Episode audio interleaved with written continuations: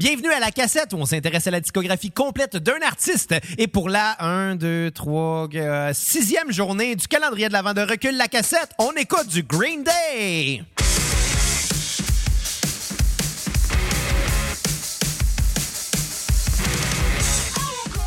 Retour à la cassette. Ben non, on n'a pas le temps de mettre la tune d'intro. Cet album-là, il dure seulement 26 minutes. Euh, donc, euh, on va faire court aujourd'hui. Euh, mon nom est Xavier Tremblay et j'ai avec on, moi... On parle, on parle de l'album, on parle de l'album. Ah, on parle de l'album, ok. Donc, hey, Bruno Green Day, on sortit un nouvel album. Comment ça va, Bruno? Green Day? ça on va sorti- super bien. Ok, on est peut-être pas obligé d'aller vite comme ça. À un moment donné, on, on va avoir l'air de Ah. Louis-José dans 2001. Ou toi avec ta blonde au lit. Un des deux, un des deux. Hey, Bruno, euh, Green Day, là, tu sais, le band, là, le band dont tout le monde se rappelle pour... euh, Deux ben, des- albums. Ben, bon, pour plusieurs albums. Des classiques comme euh, Dookie, entre autres, comme American Idiot, American évidemment, et d'autres qui ont un petit peu moins bien marché, mais qui ont été super intéressants. Euh, ben, Récidive, euh, ah, puis non, puis il y en avait beaucoup qui étaient plates aussi, excuse-moi, là. Oui, il y en avait énormément. Il y en avait Ils vraiment qui étaient... Ouais. C'est rendu le 13e album. 13e album déjà. Hein, ouais. Puis on en avait parlé euh, à deux, à trois occasions, je crois, à la cassette, hein, parce Ouais. qu'il y avait eu le dernier album Revolution Radio qui était tu l'année passée à recul la cassette? Euh, non, ça, on l'avait fait avec euh, Green Day. Ah ouais, il y en avait pas eu un autre après?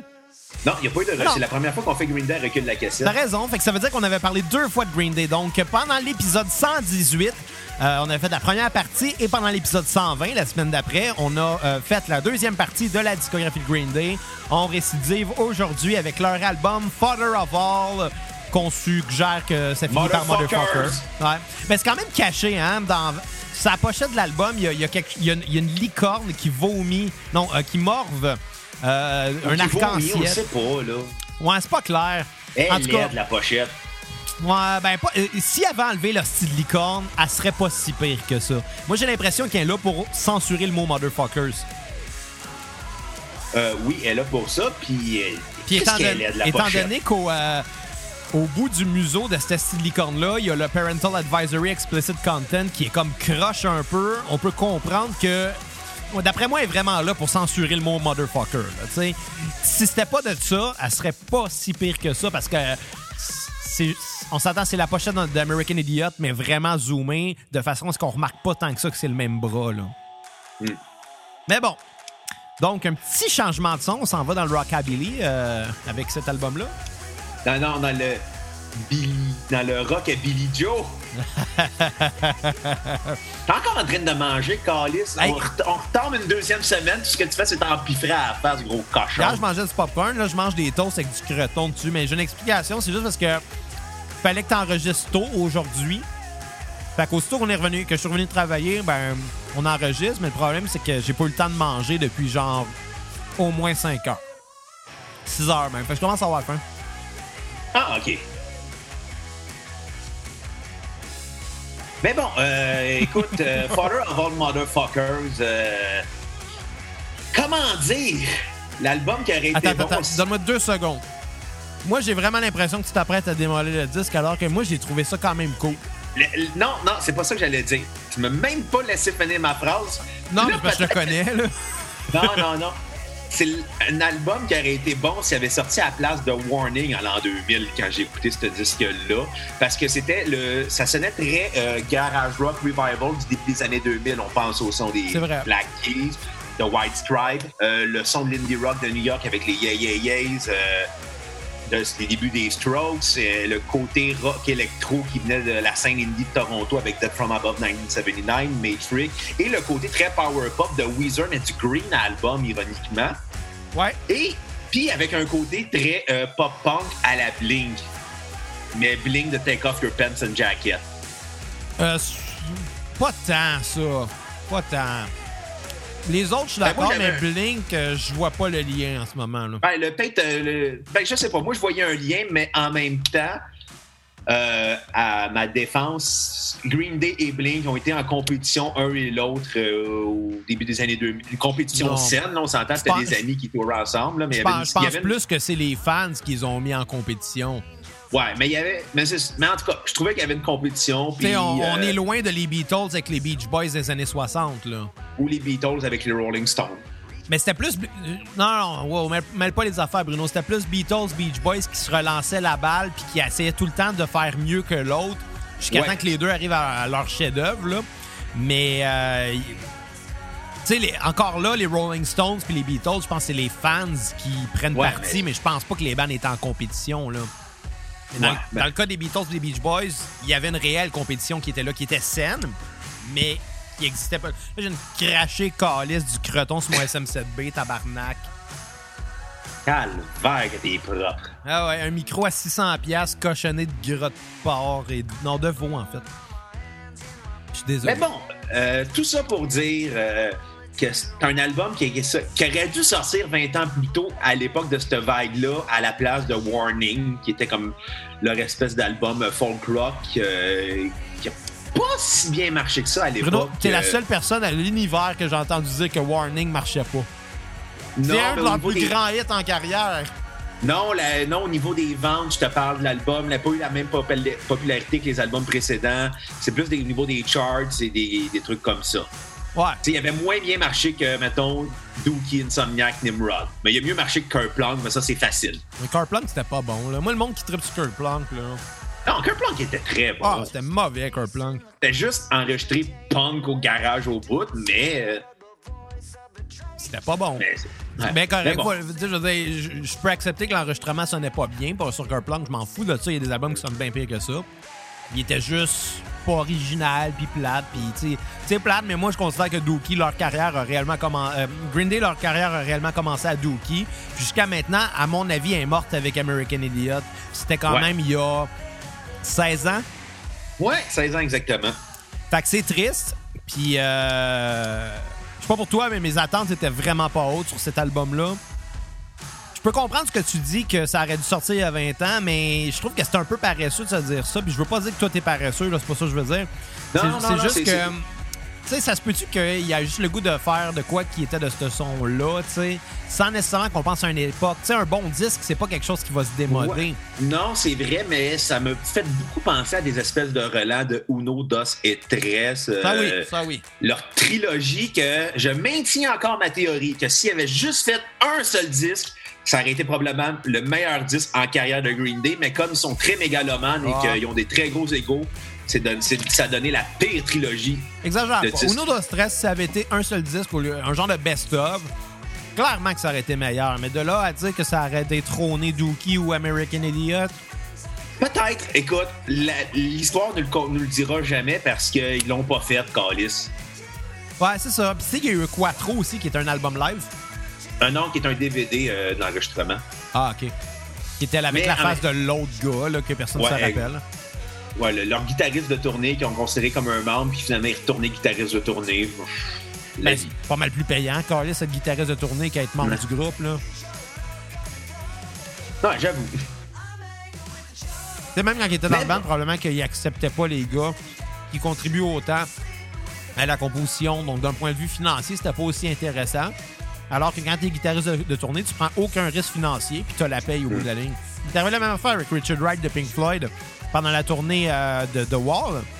Oui. Qui coûtait excessivement cher, mais comme Richard, Richard Wright avait euh, pogné une chicane avec euh, Roger Waters, il avait été kick-off du band, mais il était quand même un, tellement un bon claviériste qui fonctionnait bien avec le, noyau central du groupe.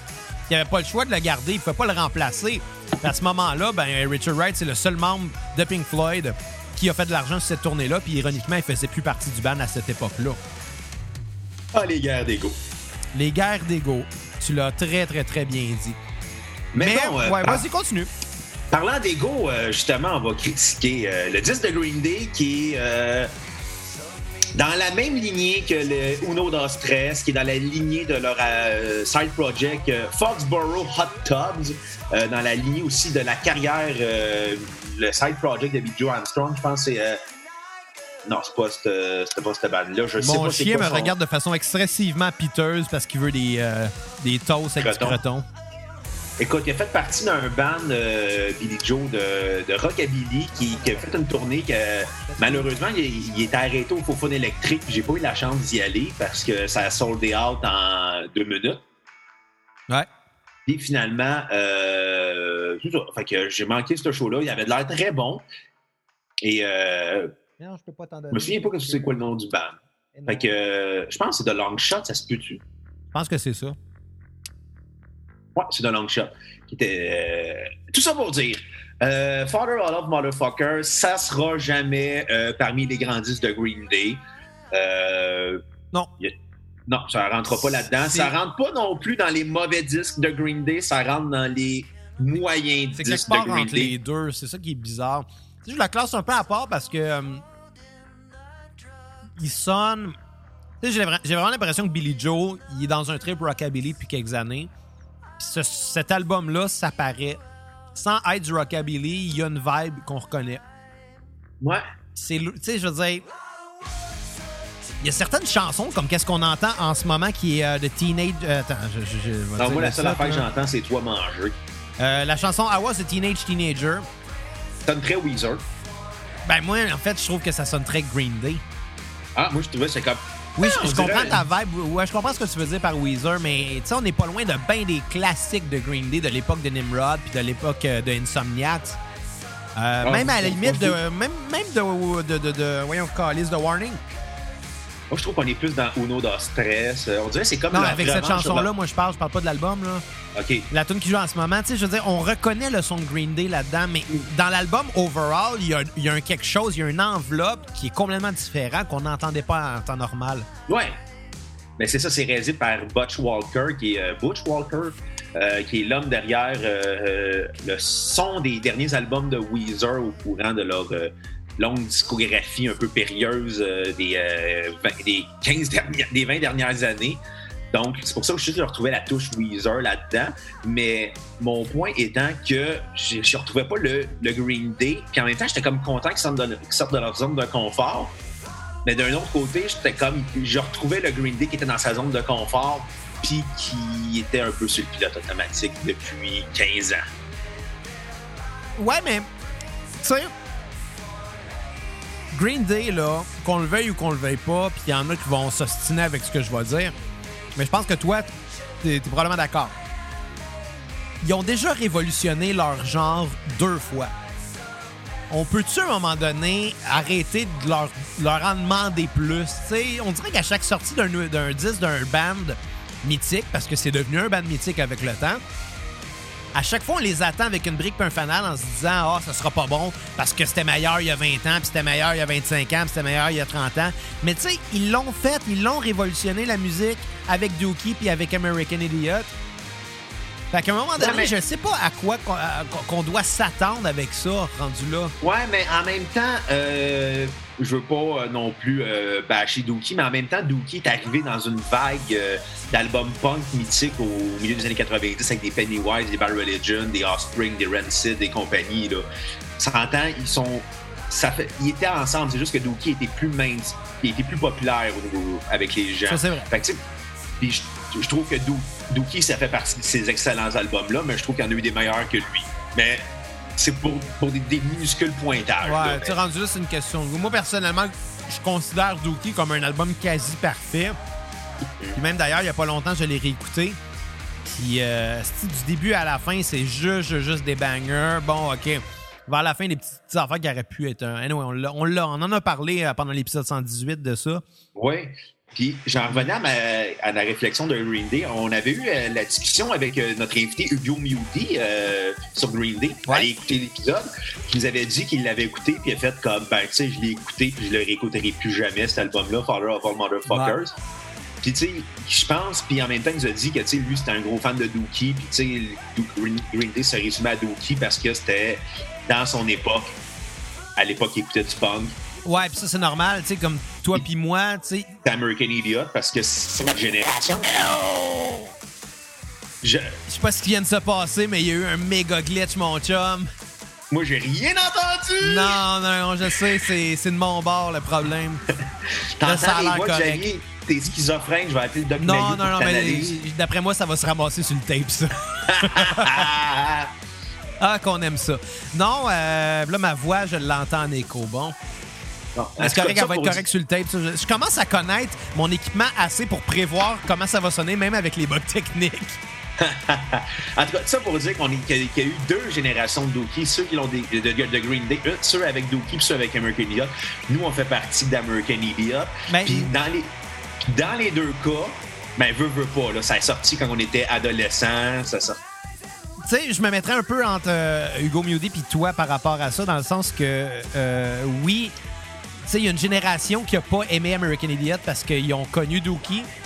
Nous, on fait de la- partie de la génération qui a connu les deux. Tu sais, OK, on était jeunes quand Dookie a sorti, sauf que quand... Ah oui, j'avais deux ans, fait que oui, ça. Oui, oui, je le sais, Bruno. Sauf que quand que, euh, on a commencé à écouter plus de musique, là, c'était avant qu'American Idiot sorte. Puis je sais pas pour toi, mais moi, pour moi, Doo- tu sais, Green Day était quand même un band qui était important à cause de Dookie. J'avais Dookie en CD.